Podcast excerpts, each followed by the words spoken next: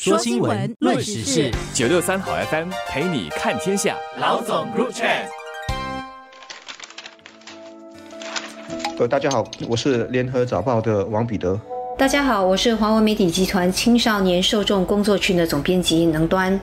卫生部宣布采用新的框架，在国人需要植入医疗装置时提供更多补贴。以前也有，但有一个很低的顶线，基本就是帮忙一下，意思意思。现在则完全放开了。新闻中那个妈妈的个案确实是很能说明问题。儿子两个耳朵都得装人工耳蜗，而且这东西会坏，基本五年就得换。每次如果没有补贴，那得支付大约两万元。今后政府给了补贴，他们家。不算低收入，可以获得的是最低的五十 percent 的这个额度，每次还是能省下一半，大概一万元，所以帮助不可谓不大。我看目前清单上的十五类产品，一些的用途还真的看不懂，但也才发现原来现在能够植入的东西还真多，有几类应该是和心脏或心血管有关的，这一部分作为需要装的朋友或者亲人倒是有的，有些还不是年纪很大，因此估计。你今后能够帮到的人一定很多。那卫生部也将推出植入清单，到公共医疗机构安装清单上指定装置的这些病患呢，可以根据手术的这个病房级别获得这相应的津贴，津贴额也不再设限。具体来说，植入医疗装置的补贴额呢，将是这个医疗程序的这个病房级别而定。例如，在 B 二或者 C 级病房做手术或者接受日间手术的新加坡公民，根据每月人均家庭收入或者住房年值。享有介于百分之五十至百分之八十的这个补贴额，永久居民也会受惠，享有百分之二十五至百分之五十的补贴。其实，不管是从人口结构或者是医疗科技发展的趋势来看，可以相当肯定的说，接下来需要使用这种植入医疗装置的人会越来越多。呃，一方面，新加坡人口在迅速的老龄化，有这类需求的病患预计会增加。那卫生部就指出呢，从二零一三年到二零二一年，公共医疗机构在植入装置上的花费从九百三十万元增加至这个一亿六千三百万元。另外，毫无疑问的，我想市场肯定会出现更新、成本也更高的这个植入装置。呃，因此调整这个补贴的框架呢，它可以抑制这个医疗成本的上，尤其是低收入的病患会从中获得更多的帮助。另外，我也想，我们也常常会忽略，呃，有特需的群体可能比一般人更需要借助这类植入医疗装置来好好的生活。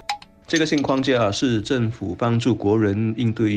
越来越啊高昂的医药费的最新举措。谈到医药费压力，不论是眼前已经在支付的，还是担心的是未来，我觉得几乎没有人能摆脱得了。买各种名堂的医药保险是一个办法，而且早已是必须有，人人都得有，而不是最好有。但就算有了，保费也让很多人感到啊吃不消。要知道，一些人不止自己得买。家中老老少少的保费都靠他一个人的现金或 Medisave 来应付，这些夹心层我估计人数不会少。昨天还有一则新闻看了也很无奈，就是说啊，调查显示明年本地医疗费还要再起个十 percent。今年的增幅已经是十点三三，去年则是八点四四。显然的，很多人就算过去两年有加薪，明年姑且说也还有吧。比如年增长个四到五个 percent，但大概率这三年每一年都被这个医疗通胀率给打垮，也就是很多人的收入增长速度都远远落后于医疗费的涨价。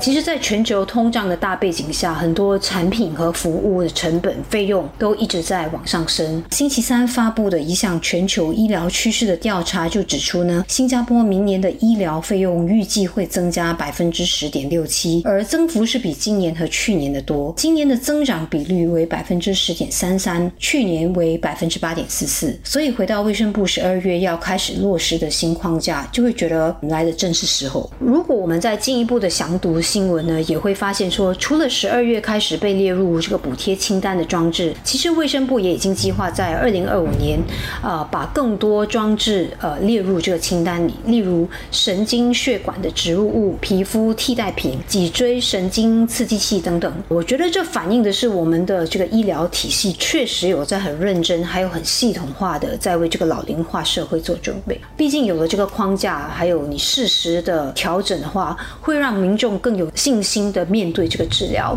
不会陷入要一边担心病情，又要担心这个植入医疗装置费用的这个纠结中。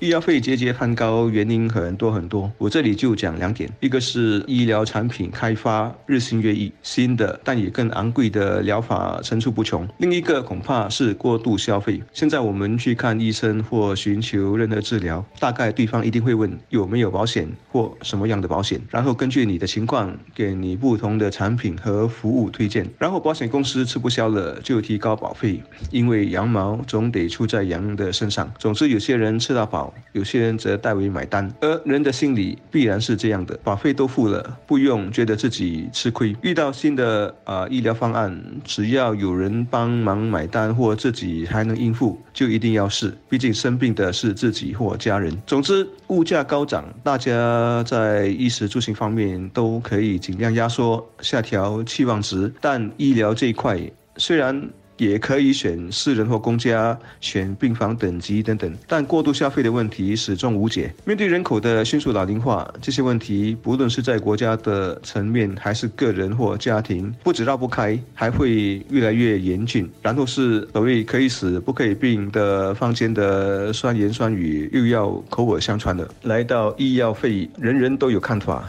但人人也都没有办法。整体上来说，类似的这种改进，就医疗体系的改进，都会让大家在面对老龄化所延伸出的各种疾病和健康的问题，都能够比较积极和正面的面对。总的来说，无论医疗体系多健全，医疗补贴多完善，我相信大家都会希望尽量不需要使用到这些津贴。所以还是那句老话，自己要为自己的健康负责，尽量保持这个良好的状态，优雅的老去。